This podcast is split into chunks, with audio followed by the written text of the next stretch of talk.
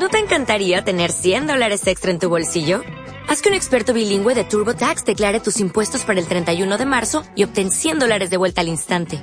Porque no importa cuáles hayan sido tus logros del año pasado, TurboTax hace que cuenten. Obtén 100 dólares de vuelta y tus impuestos con 100% de precisión. Solo con Intuit TurboTax. Debes declarar para el 31 de marzo. Crédito solo aplicable al costo de la presentación federal con TurboTax Full Service. Oferta sujeta a cambios o cancelación en cualquier momento miembros del PSC cuando se tramitaba el Estatuto catalán?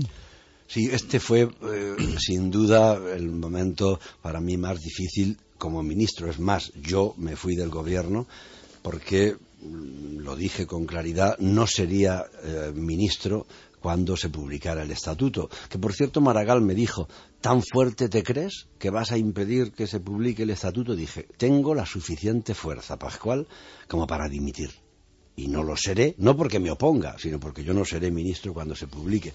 A mí me pareció ya entonces que era pues, pues el inicio de un planteamiento soberanista o incluso secesionista.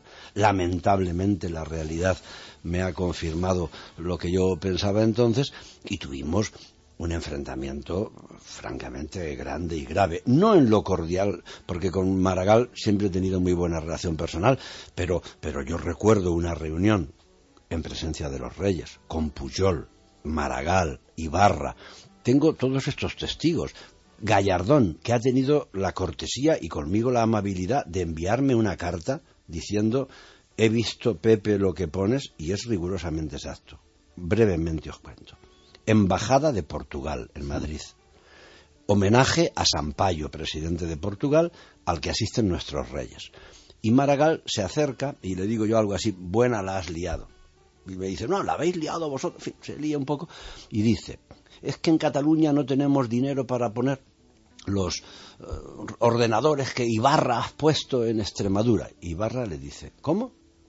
Si en vez de llevarse el 3% de comisiones el señor Pujol lo dedicarais a los ordenadores, os sobraría dinero. En ese momento aparece Pujol. Se sorprende y dice, ¿cómo? ¿Qué dice? Dice lo que acaba de decirme el señor Maragall antes de que tú llegaras se arma un lío de mucha consideración y ahí es donde les digo yo no seré ministro si se publica este estatuto y además Ibarra dice algo lo que necesita Cataluña esto lo dijo él es menos soberanismo menos cuento y menos corrupción mm.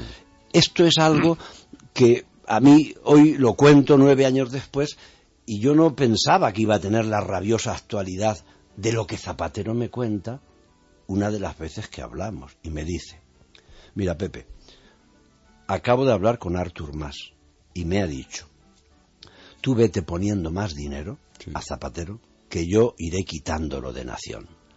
Luego son capaces de hacer discursos enfervorizados por la patria catalana, pero, pero son mercaderes. esa frase es demoledora. Son mercaderes. Eh, em, em, a mí me gustaría conocer la reacción que mm, tenga Artur Mas a esa frase, porque esa frase me parece, eh, por otra parte, absolutamente verosímil. ¿eh? Es, perfectamente creíble. Pero ¿qué explicación da a esa frase? Pues yo, ya verás, yo no la hubiera publicado, y además así encabezo el prólogo, si no hubiese tenido la confirmación escrita de Zapatero. de mm. más grave y además es un mercadeo que para muchos catalanes de buena fe tienen dos opciones. O decir, Bono es un mentiroso, Bono es un mercachifle, que será lo que probablemente digan quienes no quieren más que el cinismo de pensar que la política no tiene letra pequeña, pero si se supiese todo lo que en la letra pequeña de la política existe, la visión sería diferente. Mm. Yo no estoy en contra de que haya mercaderes pero que estén en los mercados, no en los gobiernos.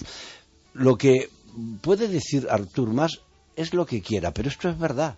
Esto es así, lo dijo así. Del mismo modo que cuando han negado lo del 3% en las comisiones, yo me he sacado aquí en el libro un testimonio. Y ayer, ayer, ayer mismo, tuve el honor de que me lo confirmara su autor, Joan Puigcercós, mm. que no es un peligroso socialista ni ultramontano, es líder de Esquerra Republicana. Mm. Y él me dijo a mí, Pepe, en Cataluña se quedan en el gobierno con grandes comisiones de las obras públicas. Ayer, un colega de la prensa le preguntó en una emisora de radio.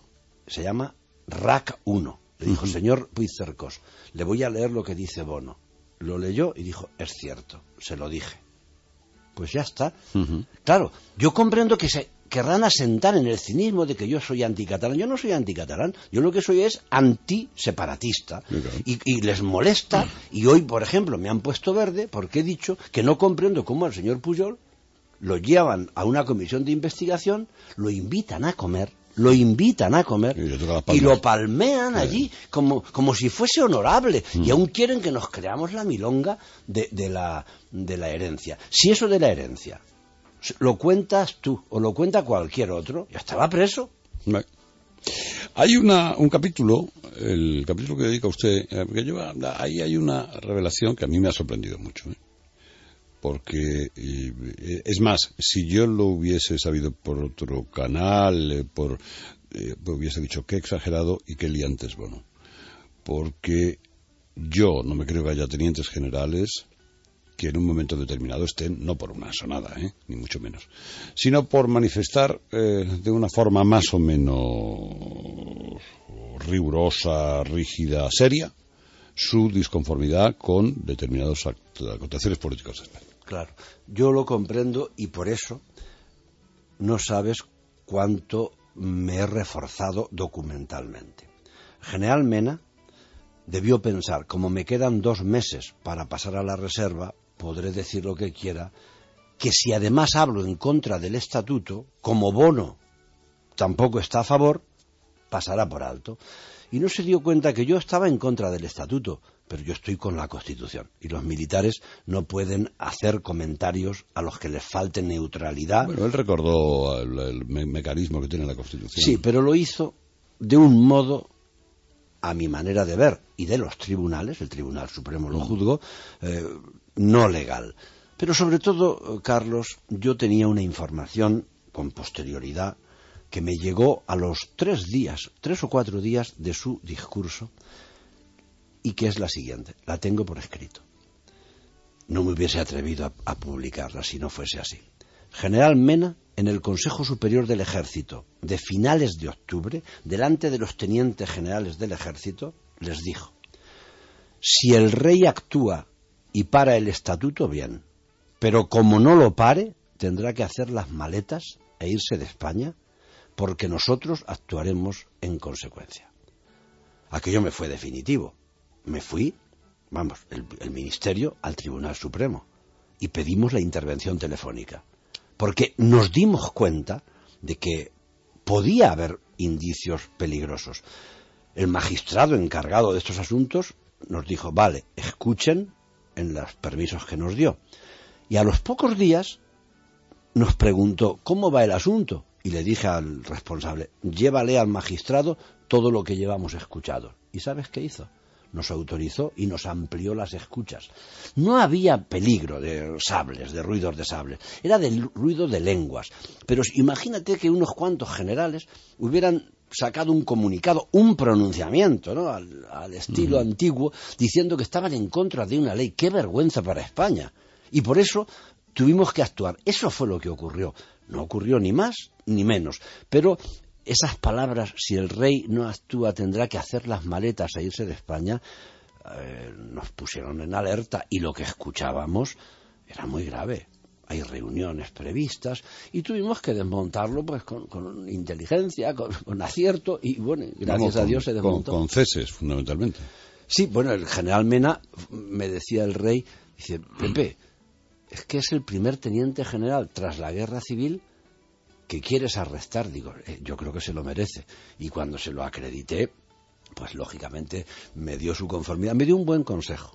Me dijo, mira, yo soy el rey, conozco a los ejércitos, lo que vas a hacer no convendría que lo hicieras por tu iniciativa, que te lo propongan en el ejército.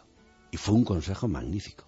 Y el jefe del Estado Mayor, con una lealtad y, con una aproximación constitucional digna de aplauso, esa misma mañana me propuso el arresto del general Mena.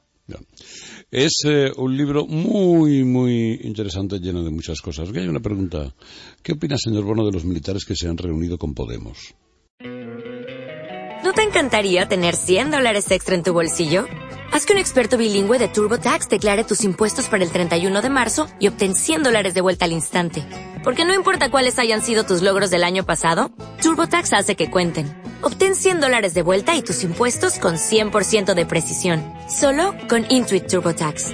Debes declarar para el 31 de marzo. Crédito solo aplicable al costo de la presentación federal con TurboTax Full Service. Oferta sujeta a cambios o cancelación en cualquier momento.